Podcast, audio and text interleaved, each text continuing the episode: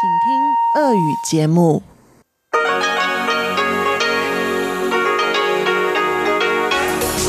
эфире Международное радио Тайваня.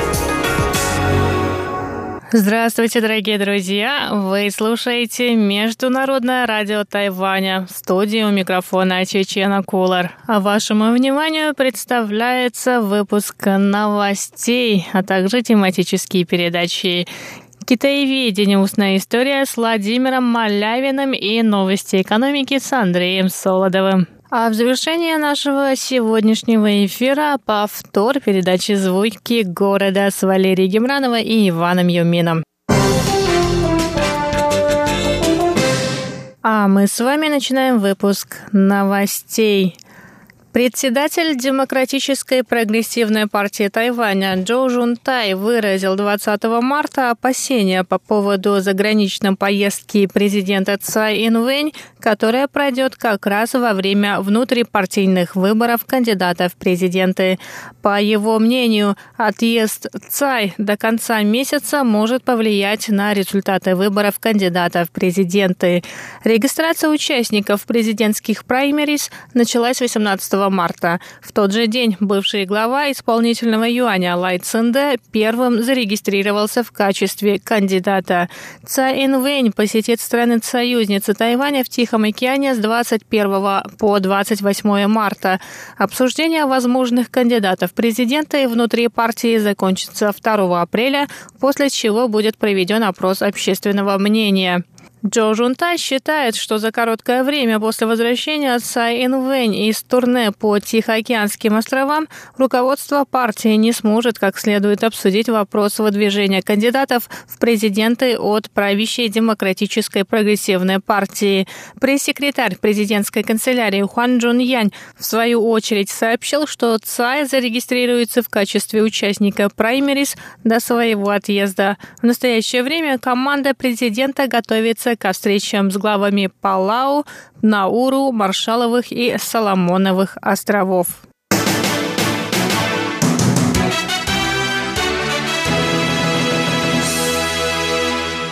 Инновационный форум 2019, инициированный Бюро промышленного развития Тайваня и Американским институтом на Тайване, открылся 20 марта в Тайбэе. Глава Американского института на Тайване Брент Кристенсен заявил, что воображение намного важнее знаний, поэтому инноваторам необходимо учиться мыслить вне общепринятых рамок. Министр без портфеля Гон Минсинь в свою очередь рассказал о роли американского Тайваньского центра инноваций в развитии тайваньской инновационной индустрии. По его словам, центр, открытый пять лет назад, помогает Тайваню наладить международные связи, в частности, для развития на острове цифровой экономики. Он добавил, что один из организаторов форума, Тайваньский центр дизайна, уже превратился в научно-исследовательский институт. Гун выразил надежду, что тайваньские и американские инновационные центры поспособствуют промышленному развитию страны. Кристенсен также сообщил о тайваньско-американской выставке инновационного дизайна Imagine Z, которая откроется 15 апреля в культурном парке Суншань в Тайбэе. Посетители выставки смогут посмотреть последние разработки в области технологий искусственного интеллекта и виртуальной реальности.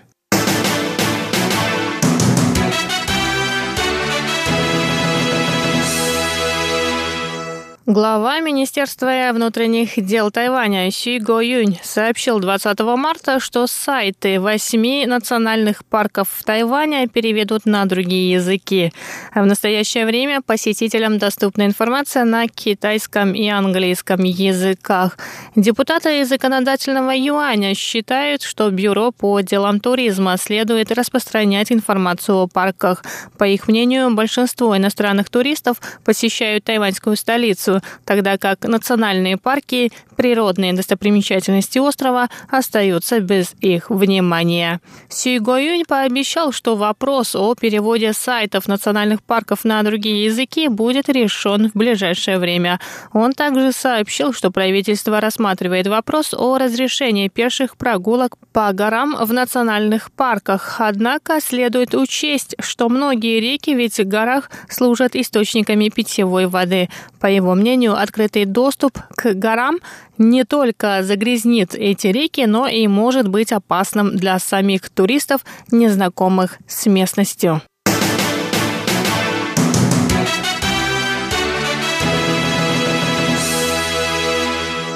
Производитель джемов и варенья из Тайваня Кэя Джем завоевал золото на конкурсе Artisan Awards, который прошел в Англии на прошлой неделе. Джем из цветков апельсинового дерева, кумквата и желтого лимона был высоко оценен международным жюри конкурса. Кэя, основательница компании по производству джемов, рассказала в интервью, что их джем получил наивысшую оценку. Победа в этом конкурсе обеспечила тайваньской компании продажи в лондонском универсальном магазине премиум-класса Fortnum Mason. К начала заниматься приготовлением джемов и варенья после неудачной попытки с клубничным джемом. После того, как она изучила секреты приготовления, она решила открыть собственное производство в 2010 году.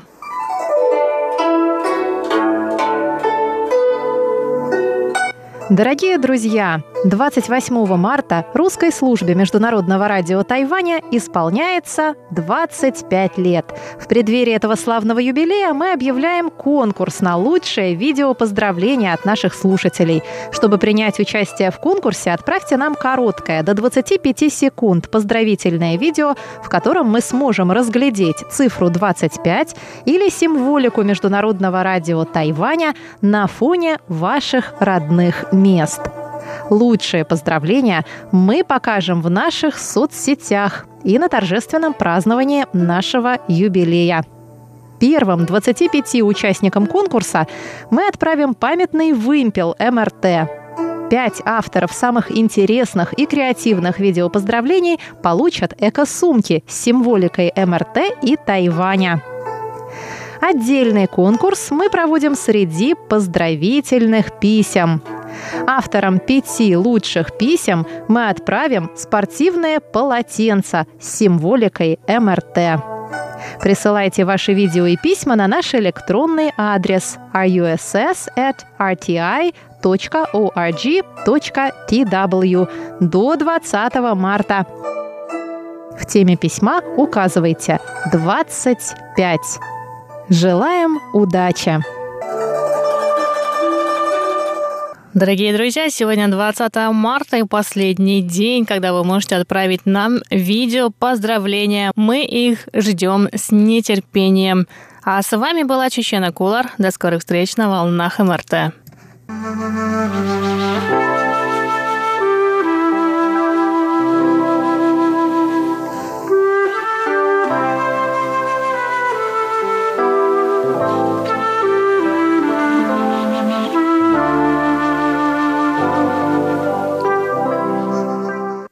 Говорит Международное радио Тайваня. Здравствуйте, дорогие друзья. В эфире передача «Китаеведение. Устная история». У микрофона Владимир Малявин. Как вы, наверное, помните, дорогие друзья, э, эта программа об истории китаеведения включает в себя еще и особый цикл рассказов о первых этапах, первых страницах истории изучения Китая в России, первых контактах русских и китайцев. Мне хотелось бы предложить вашему вниманию две-три передачи на эту тему. Они посвящены самым первым контактам, встречам русских и китайцев, относящихся еще фактически к концу Средневековья, в основном к рубежу 17 и 18 столетий.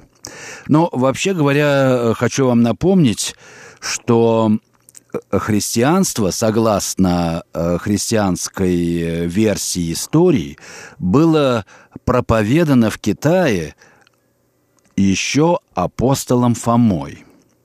А во времена династии Тан, это 17-10 века нашей эры, в Китай из Персии – проникла ветвь христианства, которую именуют несторианством. Оно получило в Китае название «Сияющая религия» – Диндяо.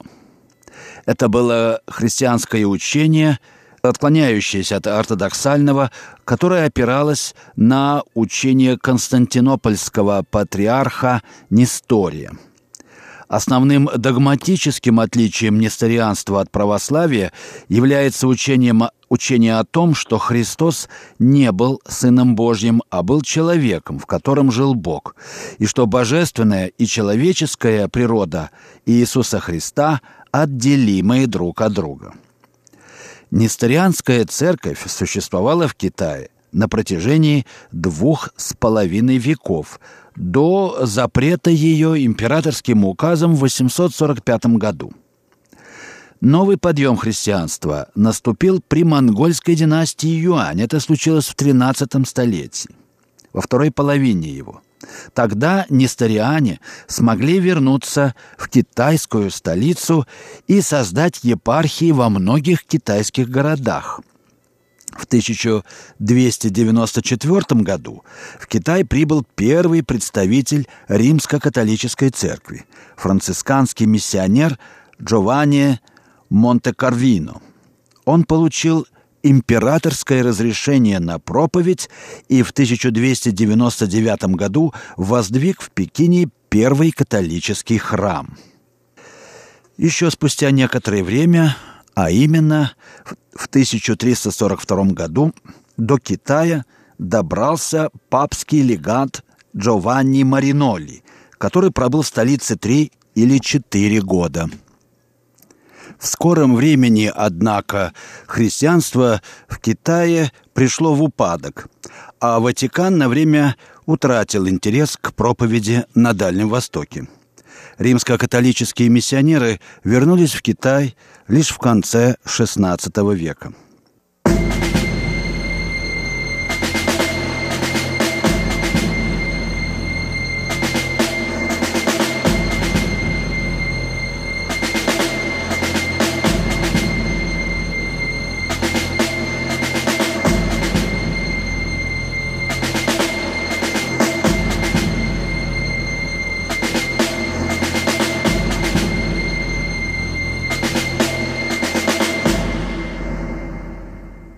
Вы слушаете программу Владимира Малявина «Китаеведение. Устная история» Международного радио Тайваня. А речь в нашей передаче сейчас пойдет о первых шагах Русской Православной Церкви в Китае. Православие пришло в Китай после захвата в 1685 году китайскими войсками, заложенной землепроходцем атаманом Ерофеем Хабаровым русской крепости Албазин на реке Амур. Тогда несколько десятков пленных русских согласились принять китайское подданство. Они взяли в Пекин священника Албазинской Воскресенской церкви отца Максима Леонтьева, который привез с собой церковную утварь и икону святителя Николая Чудотворца. Впрочем, по другой версии, отец Максим Леонтьев входил в отряд российского землепроходца Григория Мыльникова, который летом 1683 года со своими людьми, выйдя из того же самого Албазина, продвигался дальше в дебри Преамурья. Там отряд Мыльникова был захвачен в плен отрядом манжур и припровожден в Пекин. Как бы там ни было, по распоряжению императора Канси, который тогда правил Китаем, император он был манжурский, как вы знаете, наверное, албазинцев включили в ряды манжурского войска, то есть оказали им немалые почести. Их поселили в северо-восточной части города в переулке Худядюань. Канси издал указ, приказав обеспечить русских всем необходимым, чтобы, как было сказано в указе, показать наше намерение хорошо о них позаботиться. То есть, как видите, приняли русских очень вежливо, дали им службу государеву, да, и все необходимое для жизни. Можно сказать, что русские находились в Пекине на привилегированном положении, какое имели все кто входил в манчжурскую армию. Наряду с остальными солдатами албазинцы получили казенные квартиры, денежное содержание и земельные наделы, а в жены им определили вдов казненных преступников. По мнению жившего в XIX веке историографа российской духовной миссии в Китае иеромонаха Николая Адорадского, последняя мера едва ли не была одной из главных причин быстрой нравственной порчи наших казаков. Языческие развращенные жены внесли полную дисгармонию в их семейную жизнь. Ну, как бы то ни было, в качестве временного места для богослужения цинские власти выделили албазинцам находившийся в том же переулке Худзя-Тюэнь, святилище китайского божества войны Гуанди. Пленники обустроили там православную часовню, в котором поместили взятую из Албазина икону святителя Николая Чудотворца.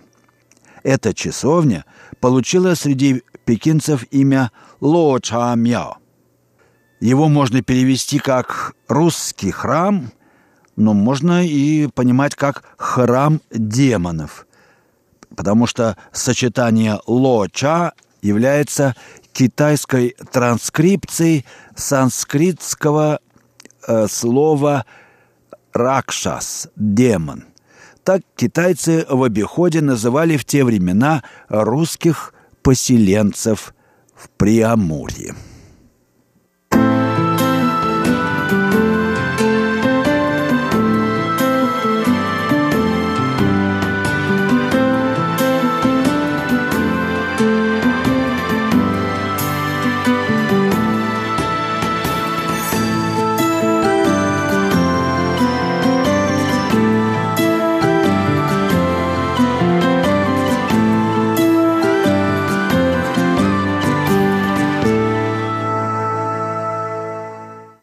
Итак, мы продолжаем рассказ о первых шагах э, русской культуры, русского православия в Китае, о первом знакомстве русских с Китаем э, в конце 17 столетия в передаче «Китаеведение.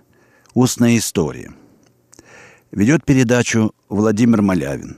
Передача ведется Международным радио Тайваня.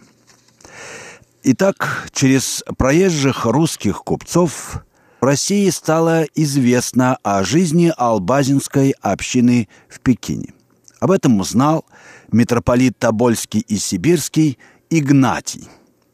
В 1695 году он прислал священника и диакона, а также антиминс, святое миро – богослужебные книги и церковную утварь для освящения храма и совершения постоянных богослужений. В послании к пленному священнику Максиму, который был назван проповедником Святого Евангелия в Китайском царстве, митрополит Игнатий писал – да не смущается, ниже да оскорбляется душа твоя и всех пленных с тобою о вашем таком бедствии, ибо воли Божией кто противиться может.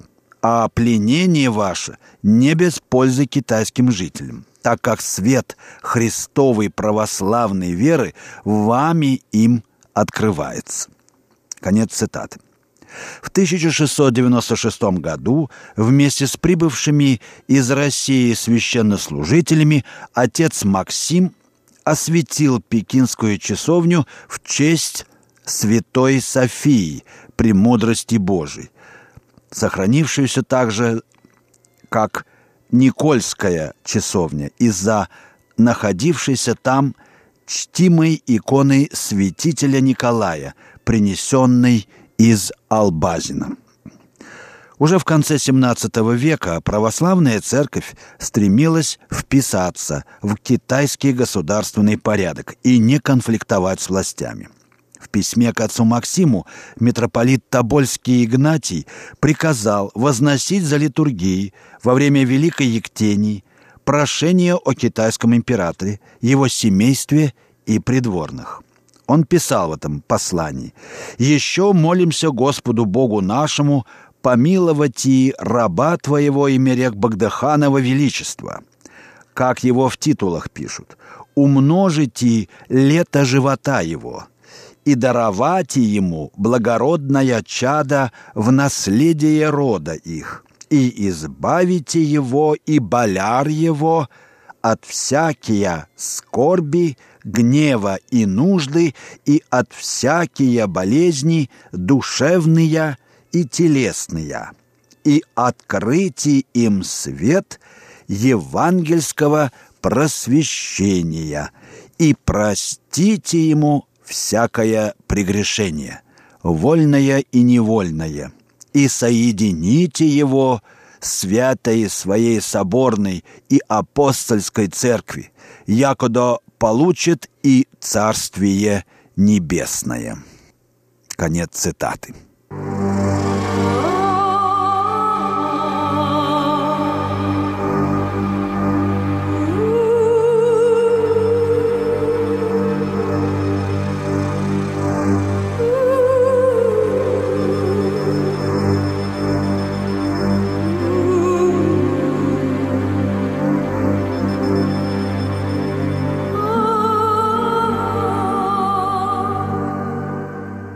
Итак, я, Владимир Малявин, продолжаю свой рассказ о первых годах истории Русской Православной Церкви в Китае в рамках передачи «Китаеведение. Устная история» Международного радио Тайваня. Надо сказать, что ключевую роль в становлении российской духовной миссии в Китае сыграли распоряжения Петра I – в 1698 году в ответ на сообщение думного дьяка Андрея Виннюса из Тобольска о том, что в Пекине построена русская церковь и многие китайцы крестились, Петр ответил. «То дело зело изрядно, только для Бога поступайте в том опасно и не шибко» дабы китайских начальников не привесть в злобу. Также езувитов, которые там от многих времен гнездо свое имеют. К чему там надобны попы не так ученые, как разумные, и подкладные, дабы через некоторое кичение оное святое дело не произошло в злейшее падение. Конец цитаты. Прекрасный русский язык, удивительный был в петровские времена, нельзя не отметить, конечно. Итак, русский царь призывал священников Китая вести себя осторожно, чтобы не спровоцировать ненужные трения с властями соседней империи. Упоминание Петра I об иезуитских миссионерах показывает, что он имел представление о масштабе их деятельности в Китае. К тому времени минуло более ста лет с тех пор, как в 1582 году в страну прибыл католический миссионер Матео Риччи. Желая добиться расположения китайской знати, иезуиты подкрепляли проповедь распространением западных научных знаний. Католики сумели завоевать влияние при императорском дворе. В 1676 году миссионер Фердинанд Вербист – выступал в качестве переводчика, потому что разговор шел на латыни, и посредника во время пребывания в Пекине русского посольства во главе с Николаем Гавриловичем Спафарием.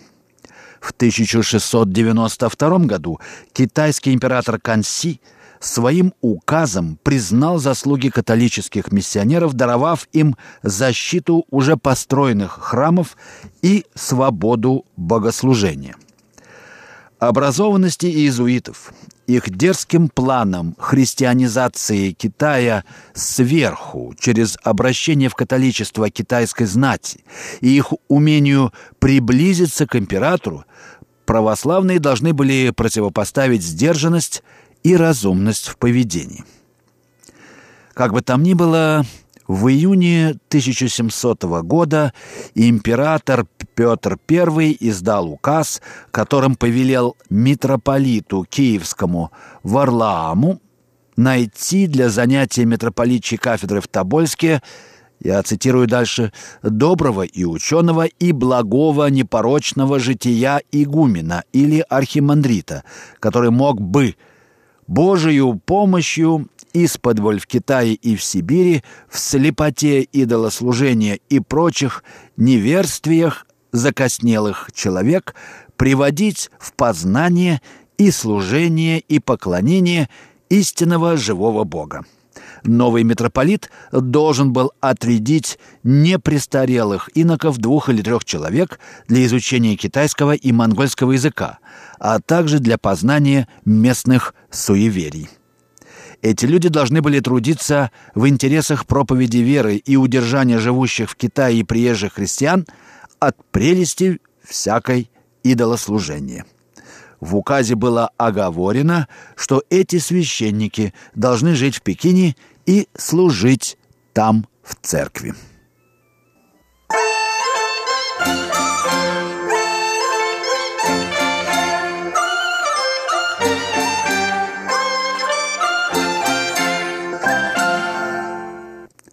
И в заключение нашей передачи о начальном этапе истории православной церкви в Китае несколько общих замечаний. Надо бы подчеркнуть, что задачи духовного окормления живущих в Пекине албазинцев и приезжих русских были поставлены в указах Петра I на первое место. Лишь после этого упоминалось православное воздействие на то, что сказано в указах хана китайского и ближних его людей и обще их народ. Также не случайно задача поиска подходящих кадров была возложена на митрополита Киевского, ибо в те времена православные клирики Малороссии – были неплохо образованы и обладали большим опытом противостояния римско-католическому влиянию, что, конечно, в тех условиях было особенно ценно для сотрудников будущей миссии в Китае. Вот так были заложены основы для постоянных, регулярных контактов русских с китайцами и изучение Китая в России. Вы слушали передачу «Китаеведение. Устная история». Передачу подготовил Владимир Малявин. Всего вам доброго.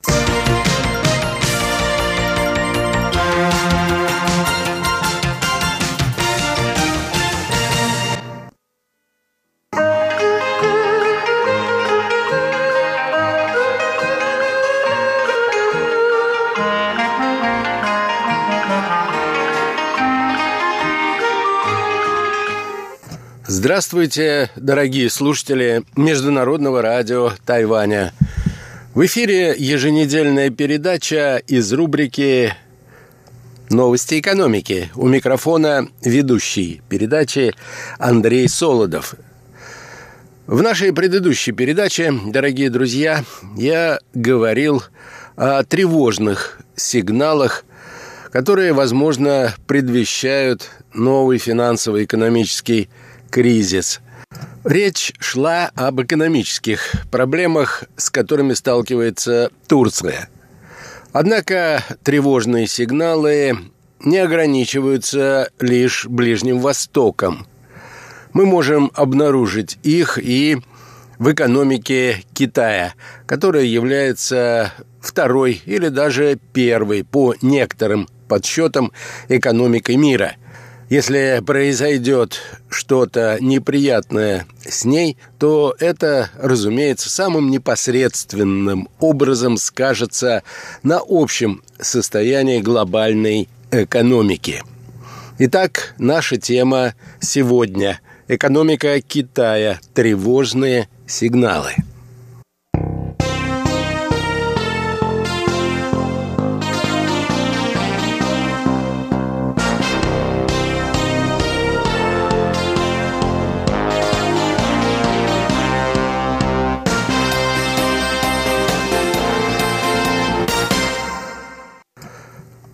С начала нынешнего года рост промышленного производства в Китае упал до 17-летнего минимума. Официальный прогноз по росту экономики на нынешний год примерно 6,5%. И это худший, самый низкий показатель за последние почти 30 лет. Аналитики опасаются, что ситуация в Китае в действительности еще хуже, чем это пытаются представить государственные чиновники. Замедление роста экономики КНР может оказаться более значительным, чем предполагалось ранее. Рост промышленного производства в Китае – упал с 5,7% в декабре прошлого года до 5,3% в январе и феврале года нынешнего. Это следует из официальных данных Государственного статистического управления КНР.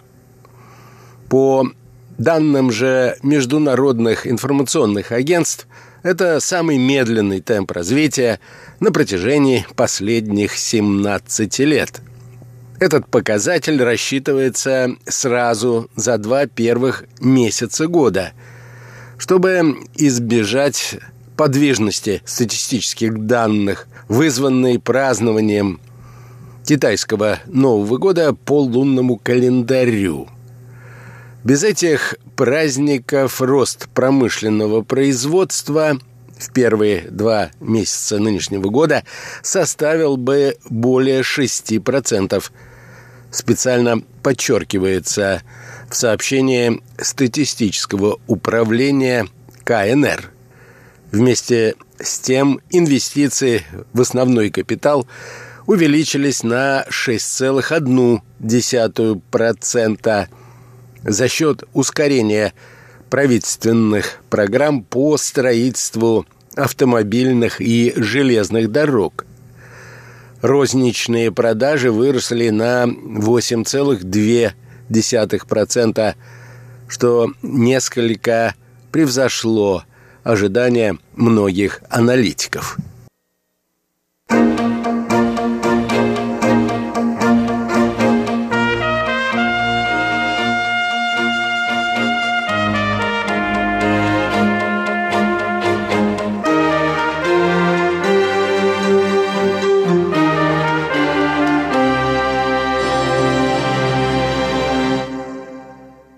Специалисты высказывают обеспокоенность в связи с тем, что прибыли в промышленности испытывают растущее давление, поскольку в феврале 2019 года объем производства в Китае сократился впервые с января кризисного 2009 года – Наблюдатели отмечают также, что инвестиции в недвижимость выросли на 11,6% в годовом выражении, чего не наблюдалось с ноября 2014 года. При этом рост расходов в сферах более важных для экономики гораздо менее устойчив. Рост инвестиций в производство – снизился до 5,9% в январе и феврале по сравнению с 11,6% в четвертом квартале прошлого года. Инвестиции в инфраструктуру выросли на 2,5%. И это выглядит не так впечатляющее, если напомнить, что на протяжении предшествующих трех месяцев они увеличились на 5,7%. В настоящее время китайские производители также сталкиваются с падением продаж как внутри страны, так и на международных рынках. Это связывается с торговой войной, объявленной США против Китая, а также снижением мирового спроса.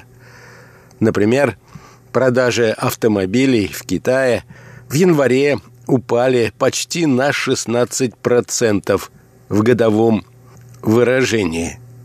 И это снижение происходит на протяжении 7 месяцев подряд. Из числа других тревожных показателей наблюдатели отмечают динамику уровня безработицы. Безработица увеличилась э, с 4,9% в декабре прошлого года до 5,3% в конце февраля нынешнего года. Это максимум за последние два года. Китайское правительство серьезно обеспокоено безработицей и динамикой роста ВВП, отмечают эксперты. За 2018 год темпы роста ВВП Китая достигли минимума за последние 28 лет – поскольку экономика выросла всего лишь на 6,6%, отмечают наблюдатели.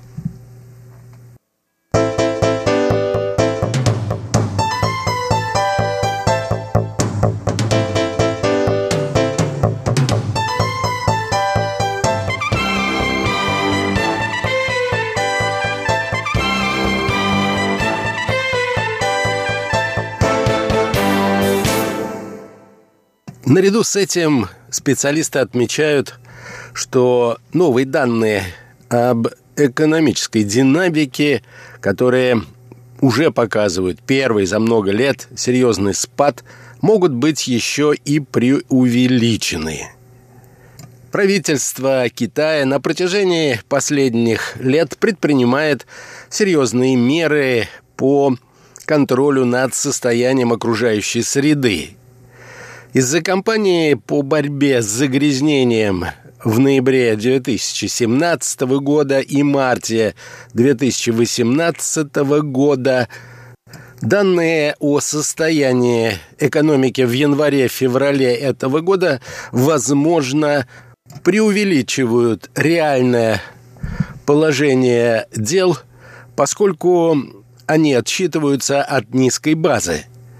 Дело в том, что зимой в Китае всегда происходит серьезное ухудшение показателей, характеризующих состояние окружающей среды. Это связано с тем, что в зимние месяцы используется большое количество угля для отопления помещений. В прошлые годы в зимние месяцы правительство настаивало, чтобы другие отрасли экономики, которые также которые также повинны в загрязнении окружающей среды, несколько поумерили свою активность.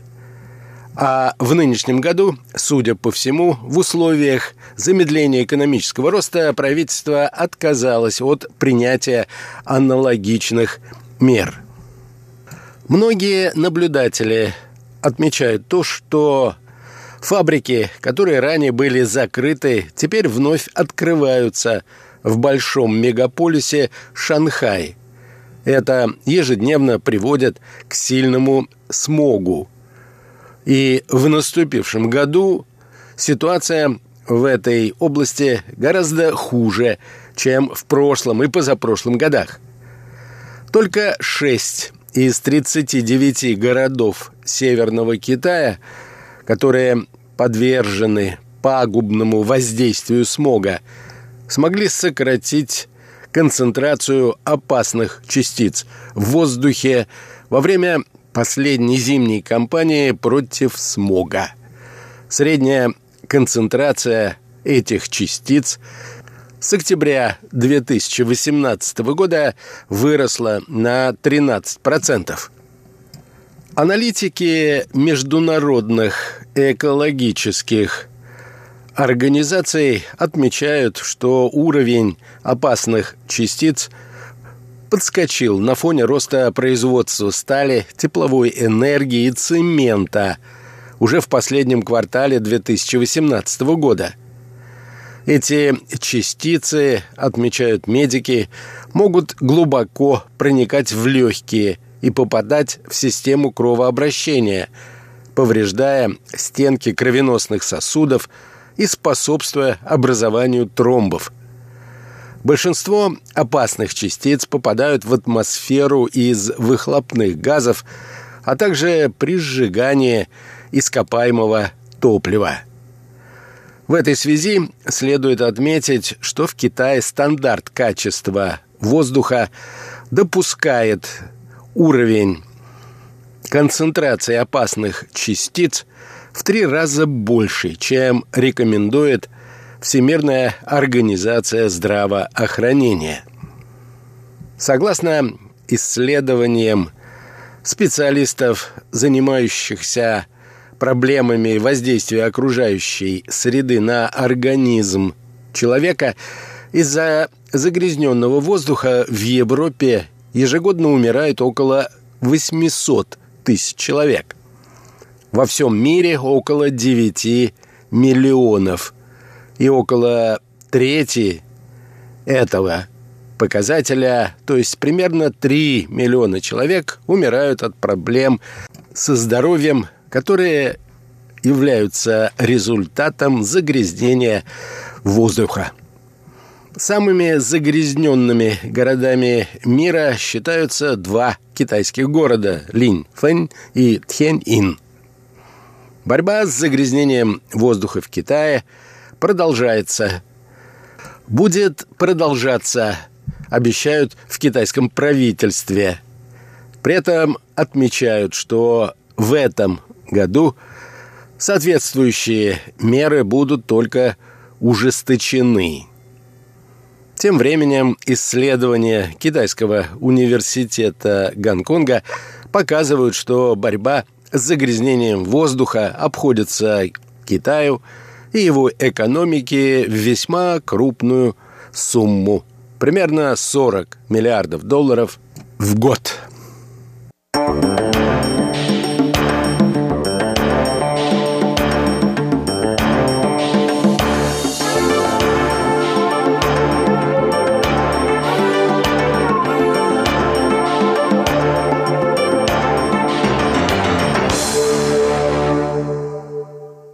На этом, дорогие друзья, позвольте мне завершить нашу очередную передачу из рубрики «Новости экономики».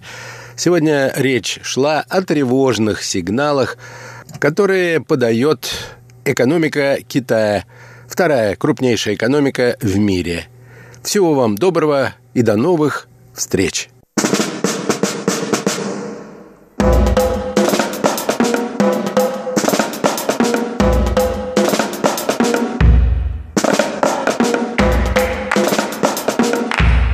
Здравствуйте, дорогие друзья! В эфире Международное радио Тайваня. Вы слушаете передачу «Звуки города». У микрофона вас приветствуют ваши самые любимые ведущие Иван Юмин и Валерия Гимранова. Дорогие друзья, в сегодняшнем выпуске мы продолжим и завершим наш рассказ о тайбейском парке развлечений для детей.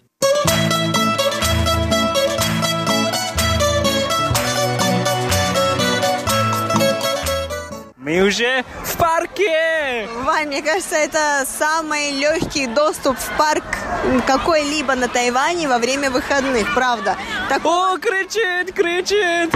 Интересно, они уже поднялись. Мне нравится этот аттракцион, потому что он, правда, для детей. И здесь, во-первых, высота такая щадящая, а во-вторых, не отпускают их сразу резко в самый-самый низ. Их отпускают по чуть-чуть и задерживают их там. Вот, поэтому я считаю, что, в принципе, это нормально. Можешь, можешь покататься, я тебе разрешаю. Вот еще колесо. С чего начнем? Давай с лодки. А, может быть, колесо обозрения? Тоже хороший вариант. Тогда пойдем. Пойдем.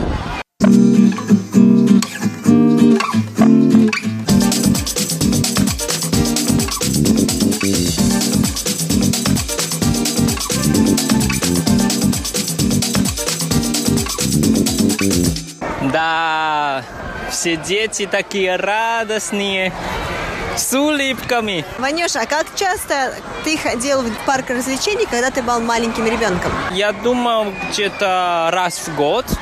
О, так, а я, честно говоря, не так часто. И кроме того, не то, что так часто, я даже не всегда каталась на аттракционах. А, я думаю, потому что родители, они, наверное, сами тоже любили с нами ходить в парк. Поэтому я с сестрой так часто бывали. А, кстати, в прошлом году во время китайского Нового года были праздники, каникулы, а мы с родителями тоже приехали сюда. О, как здорово! Вы здесь весь день провели или как? Ну, почти весь день. Мы с утра приехали, я с сестрой, мама, папа. И мы тоже вместе сели на лодке. Очень интересно было, правда. Мама тоже кричала. Ну, потому что это очень страшно, когда тебя поднимают вверх, потом ты резко такой летишь. То есть ты абсолютно теряешь ощущение, что ты находишься на земле, и тебе кажется, что ты сейчас упадешь. О, Лера, смотри, смотри. Это не лошади, а все дельфини. Мне кажется, это подводный мир, наверное, Ванюш. То есть здесь дети сидят не на лошадках, а на морских коньках, на рыбках, на дельфинчиках, вот на акуле еще есть. Тебе нравится карусель? Мне нравится карусели, но я больше, наверное, люблю такой традиционный карусель, где много лошадок. Особенно мне нравится, которые ставят здесь, э, на Тайване, преддверии Нового года и Рождества а, рядом с торговыми центрами. Они такие все подсвеченные, красивые, новенькие. Но они маленькие, опять-таки, они меньше, чем вот эта карусель. Но сразу такое ощущение создается какого-то волшебства. Ну, мне кажется, это тоже интереснее, тоже красиво, потому что в другой форме. Пойдем кататься на кольцо. Пойдем.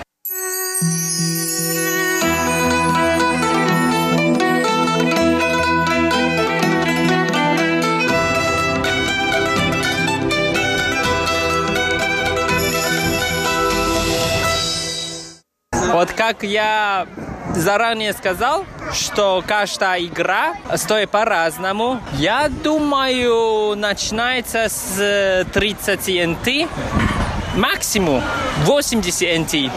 А 80 NT ты за что даешь? Какой самый дорогой аттракцион здесь, Вань?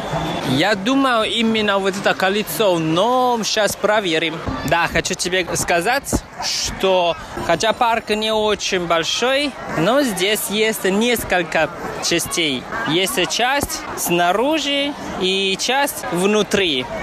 Еще есть специальная площадь для театра.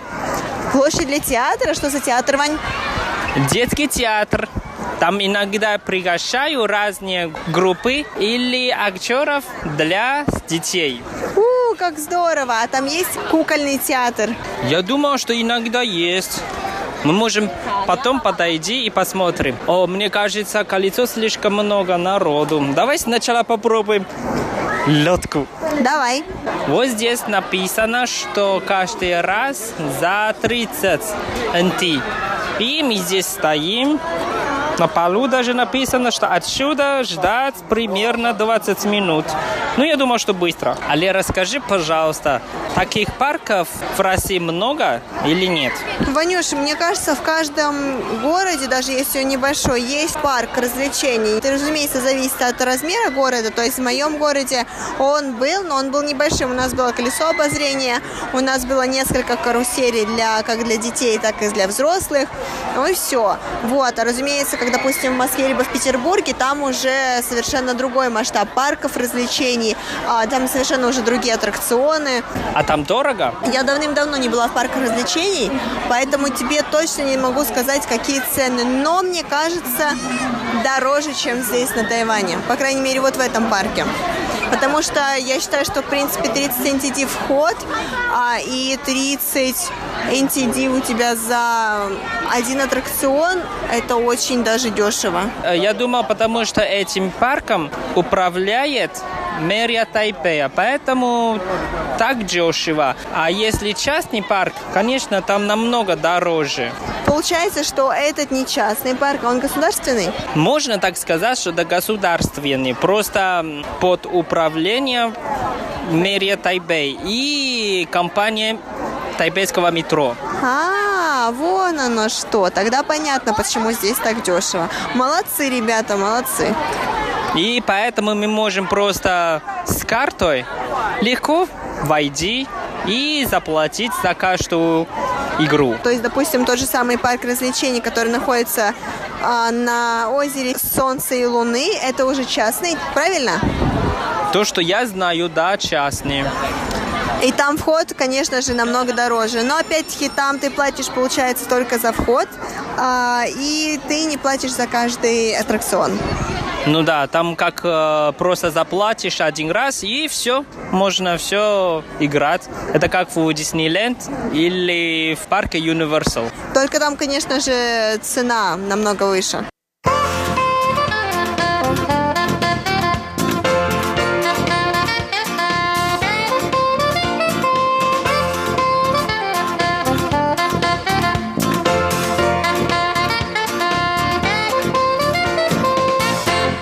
О, наконец-то, наконец-то, наша очередь. Да, мы сейчас будем следующие. Я с нетерпением жду и с нетерпением и ужасом, потому что, если честно, я боюсь высоты, и я боюсь вот таких такого типа аттракционов, но так как, в принципе, здесь лодка не высоко поднимается, поэтому я решила все-таки попытать с тобой. А знаешь, что самое главное? Что? Для того, чтобы весело и хорошо катались, надо громко кричать. Я, опять-таки, из-за моего страха высоты, я не могу кричать на аттракционах. Я всегда так задерживаю дыхание, и я жду, когда он остановится. То есть, либо я опущусь на землю. Вот у меня такое состояние. Я не могу кричать, а просто у меня это не выходит. Наоборот, надо кричать, чтобы для здоровья лучше. Не знаю, я, у меня не получается. Ты кричи за меня тогда, ты кричи за двоих. Все, пошли. Пошли.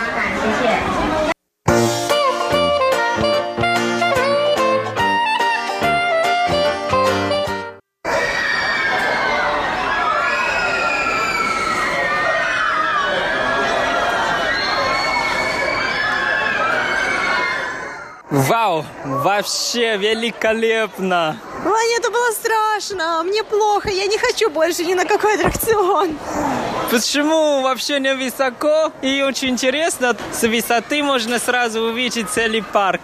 Мне нравилось спиной подниматься вверх, потому что когда тебя спиной поднимают вверх, ты не видишь, что находится сзади тебя и как-то высоко. Но когда ты падаешь, у меня просто как будто меня, не знаю, меня прошибало током, и мне было настолько плохо, мне пришлось, поэтому, скажу по секрету, я практически половину нашей вот этой поездки э, качания на лодке я просидела закрытыми глазами, уткнувшись в ванне в плечо, поэтому мне правда страшно. Я тебя сразу предупреждала, что я боюсь высоты, и вот ты увидел результат. А я наоборот, мне очень понравилось, и вообще как птица я летаю. Как классно. Но я бы с удовольствием хотела ощутить то же самое, но не получается. Меня, правда, меня буквально парализует, и я не могу ничего делать, мне очень страшно. И жалко, что я торопился и не взял телефон с собой. Я бы сразу фотографировался и записал, как все кричали. Да, это точно. Но, Ванюш, не по твоей вине, потому что здесь просят оставить сумки, а, воду, куртки, кофты, шапки, в общем, очки, телефоны, все, что у тебя есть, положить их в отдельный ящичек, а чтобы, не дай бог, у тебя ничего не вывалилось. Ну, это тоже правильно. Давай тогда следующая игра будет э, колесо. Давай. О, Лера, Лера, здесь еще какое-то интересное выступление. Ну, а что это такое, Ванька, циркачи какие-то? Работающие люди. Я не знаю, он работает в цирке или нет, но вообще он крутой. Да, вот, он делает акробатические номера с таким а, треугольником, даже не треугольник, это куб, это металлический куб, такая рама. Вот, и он делает разные акробатические трюки с ним под музыку, под такую динамичную. В общем, очень интересно. Пойдем поближе? Да, он еще делает как гонфу.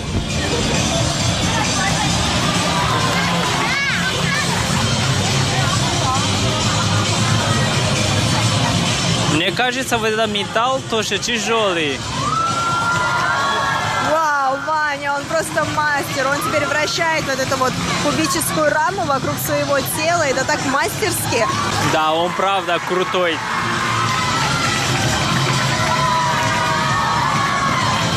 Да, как дети и взрослые кричали, аплодировали. Я думаю, что он действительно либо акробат, либо циркач, потому что у него очень хорошие такие прыжки сальто. Наверное. Уже время к колесу. Давай. А оказалось, что здесь тоже стоит 30 NT, а не 80. Вообще дешево. Очень дешево, Вань, знаешь. Мне кажется, если бы я была родителем с ребенком, я бы, наверное, сюда приходила чуть ли не каждые выходные, потому что дешево. Здесь большое пространство для детей, и родитель, в принципе, свободен. И ребенок доволен. Ну да, и можно с высоты сразу увидеть прекрасный пейзаж.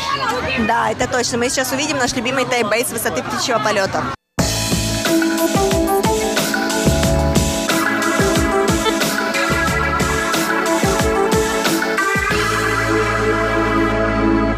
Вот так вот, наконец-то мы сели в кабине. Да, хороший пейзаж. Сразу увидим целый парк. И видим горы Тайбэя. Вот я пытаюсь понять, где 101 находится. Я его не вижу пока что. Да, здесь правда удобно и уютно. Еще самое главное, что здесь есть кондиционер. Теперь я поняла, почему у них здесь кабинки. Потому что я тебе сказала, что в России у нас открытые кабинки без стекол. А здесь стекла.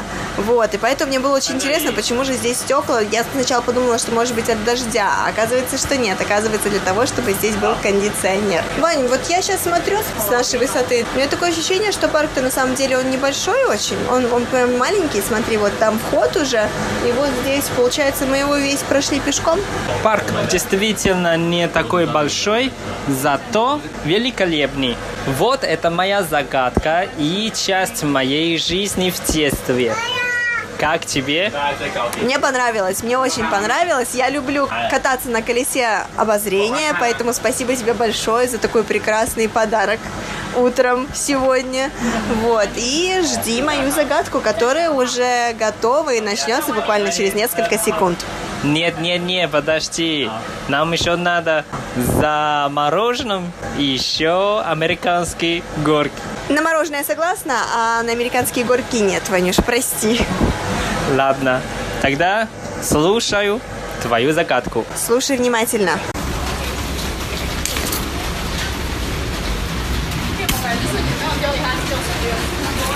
Дорогие друзья, сегодняшняя передача подошла к концу. Надеемся, что вам тоже понравилось. До встречи в следующих эфирах. Сегодня с вами были Иван Юмин.